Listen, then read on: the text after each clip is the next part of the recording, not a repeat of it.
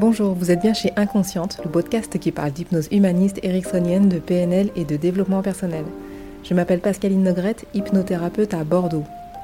Passionnée par le corps et l'esprit et le lien entre les deux, je suis très motivée pour partager et simplifier tous ces outils que j'ai découverts toute seule ou que j'ai appris en formation ou dans des bouquins.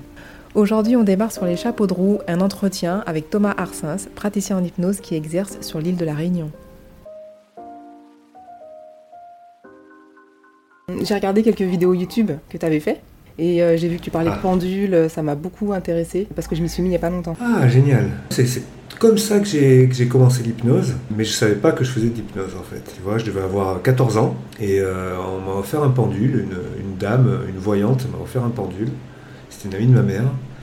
Elle voyait que j'étais un peu branché, euh, ésotérisme et tout ça. Et donc je m'amusais avec ce pendule, un, pen- un pendule de, radiesthésie quoi. Je m'en servais pas pour faire de la radiesthésie, je m'en servais, je lui posais des questions. Et puis j'avais des réponses quoi. Oui, non, peut-être, tout ça. Et voilà, je trouvais ça euh, super, hyper bluffant par moments. Bon, je pense que je j'arrivais à me convaincre moi-même aussi de temps en temps de- de la pertinence des réponses, mais peu importe quoi. Euh, en tout cas, il y avait euh, un fonctionnement du pendule tel qu'on peut l'utiliser en hypnose, quoi, avec euh, des signaux idéomoteurs, hein, des, des mi- micro-mouvements des doigts ou, ou du bras. quoi. C'est après, bien, plus, bien des années plus tard, quand j'ai appris l'hypnose, que, que j'ai réalisé qu'en en fait, j'en faisais sans le savoir quelque part, tu vois. C'est ça, que tu étais à l'écoute de ton inconscient d'une certaine façon. Ouais, c'est ça, mais je savais même pas que je faisais ça, quoi. D'accord. Parce qu'apparemment, il y a plusieurs écoles. Donc, moi, j'ai l'impression que j'ai fait exactement le circuit inverse, c'est-à-dire que bah, j'ai découvert l'hypnose. Et là, j'arrive un peu après, avec le pendule, avec toutes euh, les informations de. euh, c'est de la physique quantique, euh, c'est euh, la connexion à la conscience. Euh, et puis, il y en a quand même quelques-uns qui disent c'est quand même l'amplification des mouvements idéomoteurs. Et effectivement, je reconnais euh, dans mon corps, parce que je fais beaucoup d'auto-hypnose aussi, Ouais. euh, je reconnais ces petits mouvements euh, idéomoteurs. Et en fait, c'est ça qui se passe quand on pose la convention sur le pendule. Moi, c'est comme ça que je vois les choses, en tout cas. C'est un, un signaling, comme un autre. Exact, c'est ça. Voilà, comme l'écriture automatique, comme, euh, comme la méthode de Rossi avec les mains qui se rapprochent, comme une lévitation, euh, comme euh, les mouvements des petits doigts, tout ça c'est du signaling. Quoi. Donc c'est une façon métaphorique de laisser l'inconscient s'exprimer, nous dire des choses, sans qu'on sache si c'est réel ou imaginaire. Quoi. C'était une des questions que j'avais à te poser en plus. Si tu avais déjà eu des exemples de séances où tu étais vraiment persuadé que la séance n'avait pas fonctionné. Tout le temps. Et souvent, euh, je me dis même, euh, c'est quelque chose que je remarquais souvent au début, ça, que hum, plus j'étais persuadé d'avoir réussi une séance, plus elle était foirée, et, plus j'étais persuadé d'avoir foiré une séance, plus elle était réussie, quoi. Jusqu'au jour où j'ai réussi un peu à me détacher de ça, quoi. Là, on est lundi. Vendredi, euh, je suis rentré chez moi après le travail et euh, j'ai dit à ma chérie, je lui ai dit, euh, j'ai fait une séance aujourd'hui, euh, euh, j'ai fait euh, de la merde, excuse-moi l'expression, mais j'ai dit, j'ai fait n'importe quoi, je savais pas ce que je faisais, je suis parti dans tous les sens, etc. Donc ça m'a dérangé, si tu veux. Mais ça m'a pas inquiété quant au résultat. je connais pas le résultat, je sais pas si ça, si ça a servi ou pas. Mais plus ça va, plus je me dis que nous, notre rôle est, vraiment secondaire, quoi. Et qu'on est surtout des, passeurs, des guides, des, voilà, quelque chose comme ça. On aide les gens à, ce qu'eux-mêmes euh, trouvent leur solution pour aller mieux, quoi. Donc, si on est présent, qu'on sait écouter, euh, avec une écoute active, et qu'on a un bon rapport thérapeutique, je pense que c'est ce qui est primordial en fait. Après, on peut utiliser n'importe quelle euh, technique, euh, protocole. euh, Je pense pas que ça ait beaucoup, beaucoup d'importance. quoi. Je pense que c'est la peur du débutant. C'est ça. Mais je pense ça aujourd'hui, mais peut-être que je penserai pas ça dans six mois ou dans un an. hein. Mais aujourd'hui, j'en suis là, moi, de ma pratique. D'accord. Ça évolue de toute façon. Ouais, au fur et à mesure des expériences, des lectures aussi. euh, c'est vrai début, quand, quand on commence, quand même, bon, ça fait pas longtemps, hein, moi que je pratique euh, de façon euh, professionnelle en cabinet, ça fait 5 ans. hein. mais quand même, 5 ans, on peut quand même avoir un petit peu de recul, quoi. Et c'est vrai qu'au début, au début on, on est très appliqué, on est très scolaire, quoi. Enfin, j'ai été très scolaire en tout cas. Alors là, il y a tel problème, donc tel problème, je vais faire telle technique. Telle technique, c'est tel euh, déroulé, comme ça, donc il faut bien faire les choses, il faut bien dire ce qu'il faut dire, etc. Et puis quand même, quand on revient, euh, mais ça c'est un peu la déformation de la PNL quand même. hein. Après, quand on revient à Erickson, quand même, où il, nous dit quand même que l'inconscient, de toute façon, c'est beaucoup plus de choses que ce que vous savez. Donc, laissez-le faire. L'idée, c'est d'aller euh, taper à la porte de l'inconscient, lui demander s'il est là, et puis s'il est là, euh, lui demander d'aider, et puis laisser faire ensuite. Tu vois? Et je pense pas que ça, que ça ait des, des résultats euh, plus mauvais euh, Mhm. qu'autre chose. Complètement. Tu es d'accord avec ça? Ah oui, mais moi Ouais. complètement. Moi, je, je, je bois tes paroles euh, parce que moi j'étais aussi confrontée à des séances où j'étais persuadée qu'il allait avoir un résultat positif et en fait pas du tout. Et l'inverse où je me suis dit oh là là, pareil, comme toi, j'ai fait n'importe quoi, je suis désolée, je m'excusais même avec le patient en disant bah écoutez là. On n'arrive pas à dérouler la technique. euh, Il me disait bah ouais, j'ai envie d'aller fumer. euh, Bon bah c'est pas grave, on a raté. euh, C'est peut-être pas le moment pour vous. Et en fait, bon bah super résultat. Et après en hypnose humaniste aussi, il y a des moments où j'attendais des symboles et je tombais sur des archétypes. Et puis il y a des moments où j'attendais des archétypes et je tombais sur des personnes avec qui il fallait faire le deuil, où on était chacun surpris en fait, moi et le patient, de se dire pff, c'est en fait c'est ça. D'accord. Et donc là, de plus en plus, euh, je pense que euh, on se met en retrait, on sait pas ce qui va se passer, on prend ce qui vient. Voilà. Exactement. Ouais, ouais. Mais c'est ça, hein, euh, prendre ce qui vient, je pense que c'est ça, une bonne transe, et puis, euh, et puis après on fait avec ce qui vient, quoi. Voilà, et on, a- ça. et on improvise, et, mais bon, c'est pas, c'est pas facile, parce qu'il faut, il faut avoir confiance en soi, quoi. Voilà, et puis quand on débute, bah, ça, ça donne confiance de se reposer sur, sur ce qu'on a appris à faire à l'école. C'est- bon, bon, donc je, je pense que tout est normal, je pense que le processus est tout à fait normal, et qu'au bout d'un moment, euh, on se détache aussi de, de ce qu'on a appris. Quoi. Et je pense que c'est important de le faire aussi. J'imagine que tu as aussi des patients qui, qui te posent des questions sur euh, combien de séances il faut, est-ce que vous pouvez m'aider en une séance? Ouais. Ça, c'est, Est-ce qu'il y a eu un résultat là dans ce qui s'est passé Ouais. dans la séance c'est, euh, c'est- toujours compliqué parce que c'est toujours un équilibre quoi, à trouver. Parce que si, si même tu sais, toi, que la personne vient avec un sujet assez lourd et que probablement l'expérience t'a montré qu'il va quand même falloir quelques séances, je pense que c'est bien de dire qu'il faut quelques séances, mais il faut aussi pouvoir se garder la possibilité que par magie, ça se règle en une séance. Hein, J'ai mis des gros guillemets. Mais c'est-à-dire, si la personne a la croyance que son problème, elle peut le régler en une séance, il ne faut pas lui enlever ça, quoi. Parce que ça va être ça le moteur, ça va être sa croyance. Tu vois? Exact. Voilà, alors, euh, est-ce que vous pensez qu'il faut que je revienne? Ben, J'ai dit, je sais pas. Ça va être à vous de voir maintenant, quoi. Voilà, c'est toujours délicat, c'est très très délicat de répondre à cette question parce qu'on risque de donner une suggestion négative qui est, bah, de toute façon, euh, cette séance, c'est pas là que vous allez avoir des résultats, c'est au bout de trois. Bah, euh, c'est dommage de dire ça, quoi, parce qu'on s'enlève la possibilité que tout soit réglé en une séance. Mais si, mais on peut pas dire en même temps, non, non, venez, on fait une seule séance, et ça suffira. Parce que c'est souvent pas vrai, quoi. Et voilà, donc euh, c'est délicat.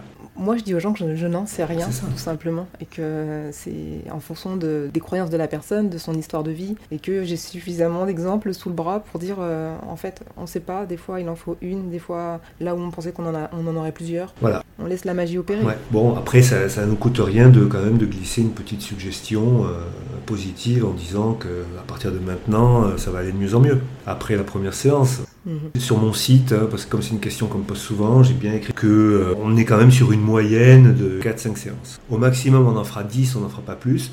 Entre nous, ça m'est jamais arrivé d'en faire 10, jamais. Je veux dire, euh, soit ça bouge avant, euh, soit ça bouge pas. Au bout de trois séances, si vraiment il n'y a rien qui bouge, j'arrête. Peut-être parce que moi-même, euh, je me décourage aussi. Voilà, donc cette question du nombre de séances, on nous la pose tout le temps. Pour l'arrêt du tabac, évidemment, euh, moi, comme beaucoup, euh, je propose deux séances. Deux séances, c'est souvent une de trop. Une séance suffit très souvent. Mais pour beaucoup de gens, deux c'est bien. Et puis ça peut nous servir aussi pour une première séance un peu pour découvrir l'hypnose, l'état d'hypnose, apprendre la personne à entrer en transe, pour qu'à la deuxième séance, lorsqu'on va vraiment travailler sur l'arrêt du tabac, elle soit prête et elle connaisse déjà l'état. Donc ça a cette vertu-là. Euh, ça a la vertu aussi évidemment de, de- de- commencer un, un travail hein, avec des suggestions ou autre. Mais ça a l'inconvénient de faire que beaucoup de gens se reposent sur la deuxième séance, alors qu'ils pourraient arrêter en une. Donc là aussi, je suis souvent embêté. Donc je leur dis voilà, on, va, on fait cette séance d'hypnose et puis après cette séance, ben, c'est à vous de voir maintenant. Mais la décision d'arrêter, ça vous revient. Il n'y a que vous qui pouvez arrêter de fumer, c'est pas moi qui vais le faire pour vous. Euh, donc cette décision, c'est à vous de la prendre. Ben, Prenez-la quand vous sentez que c'est le moment pour vous de la prendre. Et ça peut être tout de suite après cette séance, ça peut être demain, ça peut être après-demain, mais ça peut être aussi à la prochaine séance, tu vois. Et donc du coup, ben, on, a, on a souvent des gens qui partent du cabinet euh, qui n'ont plus vraiment envie de fumer, euh, et puis le lendemain, ils ont de nouveau envie, alors ils refument. Parce qu'il y a la deuxième séance Alors ils me racontent ça au deuxième rendez-vous, je leur dis, mais s'il n'y avait pas eu la deuxième séance, est-ce que vous l'auriez refumé cette cigarette du lendemain Ben, Ils me disent, ben, probablement pas. Donc euh, voilà, on se tire aussi une balle euh, dans le pied un petit peu là, en, proposant, deux séances. C'est délicat. hein. Entre rassurer et, et faire que la personne s'envole seule dans dans son choix, c'est pas évident. C'est un juste équilibre pareil. Je voulais voir avec toi comment tu étais déjà arrivé à l'hypnose et puis ensuite euh, comment tu as, tu as sauté euh, d'une formation à, une autre. Alors euh, effectivement, bon, j'ai découvert l'hypnose parce que j'avais une problématique personnelle qu'un thérapeute m'a hypnotisé, un ostéopathe en l'occurrence, pour traiter une douleur. Ah, ça m'a bluffé complètement. Je suis rentré chez moi, j'ai commencé à m'intéresser à l'hypnose et là j'ai découvert que, c'est quelque chose qui s'apprenait. C'était pas un don et moi j'avais vécu près de 40 ans en pensant qu'il fallait un don. Donc j'ai dit ah non non, tout le monde peut apprendre à faire ça. Là, ça m'a rendu fou. J'ai dit, je veux absolument apprendre à faire ça. Et j'ai voulu faire de, de l'hypnose de spectacle. C'est ça qui me plaisait. Parce que quand j'étais petit, j'étais fasciné par ça. Je suis né en 75, donc j'ai grandi avec la télé. Il y avait Dominique Webb à la télé, il y avait Chris, il y avait des hypnotiseurs comme ça. Et plutôt que l'hypnose de spectacle, en fait, je me suis dirigé vers l'hypnose de rue parce que c'était vraiment en pleine explosion là, à cette époque-là. Euh, voilà, donc j'ai commencé à apprendre l'hypnose de rue tout seul, en fait tout seul avec euh, le livre de Jean-Emmanuel Combes. Euh, j'ai lu ça, j'ai commencé à m'entraîner un petit peu, puis je suis allé suivre sa formation ensuite à Montpellier. Et, euh, et puis je suis revenu à La Réunion et j'ai pratiqué. J'ai pratiqué l'hypnose de rue. Et puis petit à petit, en fait, en hypnose de rue, ben, tu commences par hypnotiser une personne. Euh, puis quand tu es à l'aise avec une, tu en hypnotises deux à la fois. Puis tu te rends compte que ben, en fait, c'est pareil d'en hypnotiser une ou deux. donc pourquoi pas en hypnotiser cinq? Et puis euh, pourquoi pas 10 quoi. Et puis un jour je me suis retrouvé avec 15 personnes quoi. Donc euh, j'ai dit c'est un peu beaucoup quand même. Là euh, les gens viennent, enfin, viennent te voir et puis tu te dis mais en fait ça, voilà, ça, intéresse vraiment les gens. Il y a peut-être moyen d'en faire un business entre guillemets. C'est-à-dire j'ai commencé à faire des animations, anniversaires, soirées, mariages, à franchir le pas pour passer de l'hypnose de rue à l'hypnose de scène. L'hypnose de scène c'est plus facile que l'hypnose de rue. C'est plus difficile sous certains aspects, sous, sous l'aspect spectacle, mais d'un point de vue hypnotique, c'est beaucoup plus facile. Quoi. Et puis, euh, en même temps, j'étais pas heureux dans mon travail. Donc, j'étais journaliste. J'ai été journaliste pendant 18 ans. Et euh, les dernières années, ça, ça pas du tout. Donc, euh, j'avais très envie de, de, changer de métier. En faisant des spectacles aussi, à la fin des spectacles, beaucoup de gens venaient me voir en me demandant si je pouvais les aider. quoi arrêter de fumer, perdre du poids, etc. Ben, je leur disais non, non, je sais pas faire, donc je les orientais vers des thérapeutes. Et puis, euh, donc là, ça a commencé à me travailler. J'ai dit, mais j'adore l'hypnose, pourquoi j'irais pas me former à l'hypnose thérapeutique et peut-être essayer d'en faire mon métier? Donc je suis parti à, Paris, à l'Institut français d'hypnose humaniste et ericksonienne, euh, donc avec Olivier Locker, et j'ai fait cette formation. Et au sortir de cette formation, les choses étaient claires pour moi. C'était que j'allais faire ça maintenant. Ah ouais, ouais, c'était clair. Et je suis rentré pour te dire, j'avais fait une, ce qu'ils appellent les universités d'été, donc c'est la formation intensive. C'est 30 jours de formation sur euh, même pas 6 semaines. Quoi. Donc tu as commencé de. Tu as fait technicien, praticien 1, praticien 2, maître praticien Non, non, non, je me suis arrêté au Prat 2. 30 jours d'affilée. Alors bah, c'était un peu décalé. Euh, des, fois on travaillait le samedi, le dimanche. On avait cours samedi, le dimanche. On s'arrêtait le, on s'arrêtait le lundi, mardi. On reprenait le mercredi. Olivier nous accueillait en me disant Vous avez passé un bon week-end? On était complètement en vrac, on savait plus où était le week-end, où était la semaine, euh, mais c'était très fatigant, mais c'était super. Et en, sortant de ça, pour moi c'était évident que j'allais faire ça parce que je me suis régalé quoi. Et pour te dire, c'était très rapide, c'est-à-dire que je suis rentré le 20 août à la Réunion, le 1er septembre j'ai ouvert mon cabinet quoi. Tu vois, donc euh, quasiment deux semaines après j'ai ouvert mon cabinet et, euh, voilà, j'ai commencé à travailler deux jours par semaine et puis au bout de six mois j'avais assez de monde pour travailler quatre jours par semaine. Je voulais travailler quatre jours parce que ça m'allait bien et puis euh, finalement, euh, maintenant je suis à 5 jours. Et puis euh, je, travaillais en tant que formateur ici. j'ai commencé à donner des formations en hypnose de, scène et de rue dans une école d'hypnose réunionnaise qui est partenaire de l'IFHE. Et donc Olivier Locker et Patricia D'Angeli viennent à la Réunion, en tout cas venaient à la Réunion tous les ans donner leur formation en hypnose humaniste. Donc j'ai profité de, de, leur venue pour me former en hypnose humaniste également. Et voilà. Alors ensuite aujourd'hui, moi l'hypnose humaniste je la pratique pas. J'ai adoré la formation, je me suis régalé, mais, euh, mais je pratique pas. J'ai pratiqué au début et puis en fait je suis pas très à l'aise avec ces outils-là. Voilà, donc je sais pas si j'ai répondu à ta question. Si, complètement, complètement parce que du coup j'ai compris. compris le processus. voilà. Et si tu veux, et moi c'est vrai que j'ai commencé par l'hypnose de rue et comme c'est mon parcours, évidemment il y a un biais, mais j'ai l'impression que, que, que c'est la meilleure école que j'ai suivie, tu vois. Parce que quand je suis arrivé en formation d'hypnose ericksonienne, à la différence de la plupart des autres stagiaires, j'avais déjà hypnotisé les gens et je leur avais déjà fait vivre jusqu'à des hallucinations sous hypnose, tu vois. Donc, par conséquent, j'avais une, certaine confiance dans ma capacité à hypnotiser quelqu'un. Je me demandais pas trop si j'allais y arriver ou pas. Et ce qui fait que j'avais une longueur d'avance de ce côté-là. Hein. de ce côté-là. Après, pour tout ce qui est évidemment le reste, le langage ericksonien et tout ça, je ne connaissais rien. Mais, euh, mais d'un point de vue induction hypnotique, euh, j'avais une longueur d'avance. Mais j'ai dû quand même tout réapprendre. Parce que là, euh, bah, tu passes de induction instantanée à induction lente qui dure un quart d'heure. Ouf, c'est dur. Hein ça n'a rien, à voir. Voilà, c'est pas, pas, évident au début. Hein. Mais je, trouve que c'est très formateur de commencer par là où j'ai commencé. C'est pour ça que je le conseille aujourd'hui beaucoup, même à ceux qui veulent se lancer dans l'hypnose, de, commencer par là parce que on touche du doigt l'hypnose. quoi. C'est-à-dire que quand on hypnotise quelqu'un dans la rue ou sur scène euh, et, que, la personne a une hallucination, on, est sûr qu'elle est hypnotisée. Quoi. Alors qu'en formation, on se demande toujours si la personne elle est vraiment en transe. C'est ça les signes de transe. Euh, voilà. On travaille beaucoup les lévitations. Mais c'est vrai que c'est pas le cœur de, de ce qu'on apprend à l'IFHE. Et effectivement, moi aussi, ça m'a manqué. Enfin, moi, ça m'a manqué parce que du coup, j'ai pas commencé par l'hypnose de rue. Euh, j'ai commencé par l'hypnose humaniste. Et du coup, comme je travaillais à l'hôpital en même temps, les inductions rapides m'ont manqué très rapidement. Euh, donc, du coup, là, j'ai vu circuler sur l'hypnose de rue pour pouvoir avoir des inductions rapides pour la douleur, pour l'anxiété à l'hôpital. Et, et là, c'est vrai qu'on se rend compte qu'on a besoin de rapidité dans ces moments-là, en fait. Dans ces thérapies-là on ne peut pas se poser et puis faire une induction ou un bain d'hypnose pendant 20 minutes euh, entre deux chambres. Et, et pour, pour cette pratique-là, il y a, y, a, y a, effectivement des, inductions instantanées qui sont intéressantes, mais il y a, y a, aussi euh, ce qu'on a, des inductions rapides. Et il y a tout le travail de Dave Hellman. Je ne sais pas si tu as entendu parler de Dave Hellman. Bon, lui, spécialiste un peu de. de enfin, spécialiste. Il a, qui, a, qui, a, formé énormément de médecins et énormément de dentistes. Et donc des gens qui doivent aller vite aussi. Hein. Donc, euh, une induction qui porte son nom, hein, qui dure à peu près 3 minutes très très puissante. Quoi. Et c'est vrai que dans, dans ce cadre-là, quand il y a une urgence ou quand il va y avoir un soin dentaire et tout ça, ben, on est face à des gens qui vont entrer facilement en hypnose. Quoi. Il va y avoir beaucoup moins de résistance hein, que quand on vient pour euh, gagner en confiance ou, euh, pour, euh, ou pour traiter une phobie. Quoi. Parce qu'il y, y, y a, une urgence à régler le problème. Et, Il y a une urgence, il y a une attente. Comme dit Olivier, plus il y a de douleur, plus ça fonctionne. Tu as parlé aussi dans une de tes interviews de l'école un peu américaine. Il euh, n'y a pas de souci là-bas sur le fait d'être euh, hypnothérapeute et euh, hypnotiseur de spectacle. Les deux se mêlent et je trouve ça absolument génial parce que bah, moi je viens du milieu hospitalier. C'est hyper mal vu de faire déjà de l'hypnose de spectacle de l'hypnose de rue, c'est dans le même panier. Être formé en dehors de l'université, c'est très très mal vu. C'est très dommage. Est-ce que tu penses que ça va se développer chez nous en France d'ici quelques années ou... Je sais pas. Non, j'ai du mal à y croire. C'est le pays des Lumières. On a un héritage comme ça. très lourd, très, très, sérieux. C'est vrai qu'aux États-Unis, ils sont beaucoup plus détendus avec ça. Hein. Et puis regarde, ben, Dave Hellman, il, a commencé par. Euh, par être hypnotiseur de scène à la suite de son père. Euh, Gil Boyne aussi, qui est un grand nom de, l'hypnothérapie moderne aux États-Unis.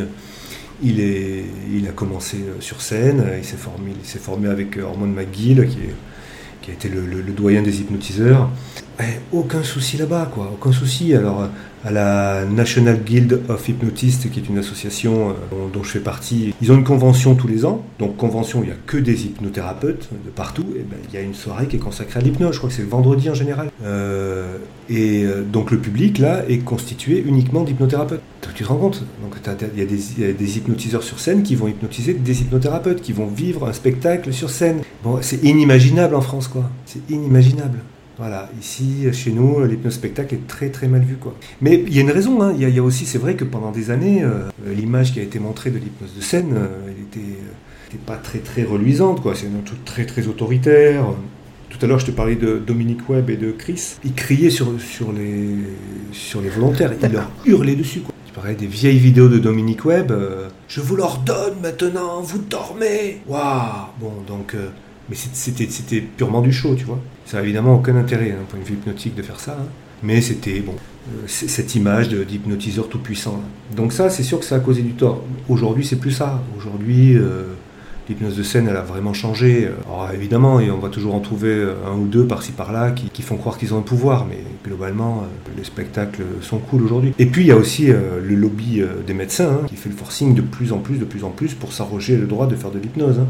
Euh, il y avait une émission sur France Inter, là, il y a 15 jours, je crois, un truc comme ça, sur l'hypnose. Alors, euh, moi, on m'a contacté, à Thomas, il y a une émission sur l'hypnose, tout ça. J'ai, réussi à écouter 5 minutes. J'ai tenu 5 minutes et ça m'a exaspéré parce que parce qu'on on parlait que d'hypnose médicale, euh, c'était que des médecins et toujours les mêmes. Et je ne sais pas en quoi, j'arrive toujours pas à comprendre en quoi un médecin serait meilleur que n'importe qui d'autre pour faire de l'hypnose. Je vois pas le rapport en fait. Mais bon. Et j'aimerais bien dans ce podcast en fait euh, pouvoir interviewer quelqu'un qui, est médecin, qui fait de l'hypnose. Et, pourquoi ces chasses gardées à ce point-là? Pourquoi au niveau des formations aussi, c'est aussi décrié? Moi, on m'a déjà dit, euh, oh, on aimerait vraiment travailler avec vous à l'hôpital, mais vous n'avez pas la bonne formation. Ah, ça, c'est terrible, quoi. C'est un ostracisme. Bon, après, ils peuvent toujours essayer de nous interdire de faire de l'hypnose. Euh, ils pourront jamais, hein. Ils pourront jamais. Parce que l'hypnose, qu'est-ce que c'est? L'hypnose, c'est parler aux gens. Voilà. Donc, euh, on fait que ça, en fait, on leur parle. Hein. On appellera ça autrement. Hein. Bon, mais moi, je me fais pas trop de soucis. On, appellera ça autrement. Vois, il y, a bien un type qui, euh, à un moment donné, a dit euh, qu'il allait appeler ça sophrologie, et puis il en a fait tout un business. Hein. Ça a marché. Donc, on pourra, appeler ça autrement. Super communication, je sais pas. On se débrouillera, quoi. Bon, c'est super intéressant tout ça. Donc, donc toi, tu proposes une formation en hypnose classique je propose une formation, voilà, alors euh, plus qu'en hypnose classique, hein, parce que l'hypnose classique elle peut être adaptée à la thérapie. on ne fait pas du tout de thérapie dans ma formation.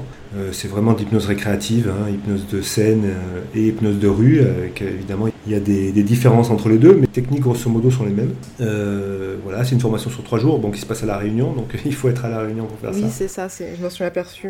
J'étais très motivée, et puis j'ai fait. Oh et voilà, j'essaye d'en donner deux, euh, deux dans l'année. Bon, en ce moment, c'est un peu particulier, évidemment, vu les circonstances. Mais voilà, ça me, ça me plaît beaucoup, on s'amuse bien. Et, et, voilà, et puis c'est important de s'amuser aussi avec ça. Quoi. Combien de personnes tu peux accueillir à ta formation en ce moment? Ben, En ce moment, euh, en ce moment 5. Et plus moi, 6. Voilà, à la réunion, c'est, on a droit qu'à ça, quoi, en ce moment. Après, euh, en temps normal, recevoir une dizaine de personnes, et si j'ai quelqu'un avec moi pour m'assister, euh, ça, peut être, euh, ça peut être 15. Euh, Mais bon, après les gens sont contents, hein, c'est une formation, on est très... Quand on est 6, on travaille bien, hein. on va dans le détail des choses, quoi. Ouais, ouais, on va vraiment dans, dans le détail des choses. Puis on a trois jours, et trois jours, c'est largement suffisant. La plupart des formations en hypnose de scène ou en hypnose de rue durent deux jours. Et voilà, la mienne dure trois jours et en réalité, le bon, le bon timing serait deux jours et demi. Mais je trouve que c'est difficile de faire une formation de deux jours et demi. Donc on fait trois jours et on prend vraiment le temps. Euh, de, même on va au-delà de ça, on parle beaucoup de choses, d'hypnose. Euh, et comme il y a beaucoup de praticiens aussi, euh, ils sont très très curieux de, plein de choses. Voilà, mais c'est ouvert à tout le monde, évidemment, c'est ouvert aux débutants ceux qui veulent venir juste s'amuser, ceux qui veulent devenir hypnotiseurs de scène, ceux qui veulent juste épater leurs amis. Euh, voilà. Le principal, c'est que vous passiez trois jours euh, où c'est sympa, il y a de l'apprentissage, il y a des échanges. Ouais, ouais, on, s'amuse bien. Ouais, ouais, personne n'est parti en étant déçu de ma formation. Et puis, euh, voilà, ouais, c'est ça. Tout va bien. Après, c'est pas forcément destiné à à pratiquer même. Hein. C'est pas parce que tu vas faire cette formation-là que tu vas te retrouver dans la rue, tu vas te retrouver sur scène. Quoi. Euh, mais je pense que si tu es, si praticien, euh, c'est vraiment utile. Quoi, parce que bah, des gens voient autre chose. Quoi. On voit autre chose que l'hypnose ericksonienne. Euh, on apprend aussi à manier les suggestions directes qui sont aussi efficaces que les suggestions indirectes, hein, si elles sont bien maniées. pourquoi s'en priver? Euh, pourquoi passer 20 euh, minutes à hypnotiser quelqu'un quand euh, on peut passer moins de 5 minutes? Ben Voilà, ça c'est toujours un mystère. si on peut gagner du temps, on le fait. C'est pas avec tout le monde, mais avec les gens qui sont capables, on peut le faire. Et toi, toi, tu t'es régalé à ta formation d'hypnose de rue? Ouais, j'ai adoré. Vraiment. C'était à Bordeaux C'était non, c'était à Lille. Je suis allée à Lille. Parce que pour les vacances, c'était pendant les vacances scolaires, donc ça m'arrangeait euh, au niveau des dates. Et, euh, et c'était vraiment super. Euh, d'ailleurs, c'était un journaliste qui faisait la, la formation. Ah ouais? Ok. Et ouais, ouais, je me suis régalée. J'ai vu des gens qui venaient complètement débutants. Pouvoir hypnotiser des gens l'après-midi même. et ça, c'est excellent. Ça veut dire qu'on a tous ce pouvoir en nous et qu'on peut hypnotiser tant qu'on a cette croyance, cette volonté et, et cette bienveillance ça roule quoi. Donc ouais, ouais j'ai adoré. Ok, c'est bien, c'est bien. Et tu comptes te former encore à l'hypnose euh, bah alors, je faisais les petites formations euh, thématiques. euh, Les petits modules, ouais. à, à l'IFHE, j'avais fait euh, l'arrêt du tabac, tabac hypnose. Je travaillais en ORL à l'hôpital en plus, donc euh, à l'époque euh, c'était très chouette parce que je, je voulais créer une consultation euh, arrêt du tabac en ORL. Donc c'était euh, c'était super. Euh, deux jours avec Elsa Michel à Paris. Et puis, euh, ben non, là je me suis arrêtée avec le Covid en fait. Euh, je Bah réfléchissais ouais. au maître Mhm. praticien. Puis, euh. Et puis voilà, non, pour l'instant, le podcast me prend déjà pas mal de temps. Bah ouais, ouais. Ouais, c'est chouette. Ouais. Bah, merci beaucoup en tout cas. Ben, merci à toi. J'aimerais bien que beaucoup. tu, bah, que tu parles de tes réseaux sociaux, comment on peut te contacter, euh, si on a envie de venir à ta formation ou, ou si les réunionnais Ouais. veulent te consulter. Alors, euh, j'ai une chaîne YouTube qui s'appelle Vos paupières sont lourdes, donc qui est ouve- ouverte à toutes les formes d'hypnose. Il y a des séances enregistrées pour aller mieux. Il y a des vidéos qui parlent d'hypnose, d'auto-hypnose. Et puis, il y a des vidéos d'hypnose de spectacle, d'hypnose de rue, hypnose ludique, voilà, un peu tout ça. Puis évidemment, j'ai un Facebook, euh, Thomas Arsens, hypnose. Euh, et puis Instagram aussi, voilà. Mais j'ai mon site internet sur lequel il y a toutes les infos, tout ça c'est regroupé, c'est arsens-hypnose.com. Euh, et la formation, la, la prochaine a lieu du 16 au 18 avril, je crois. 2021.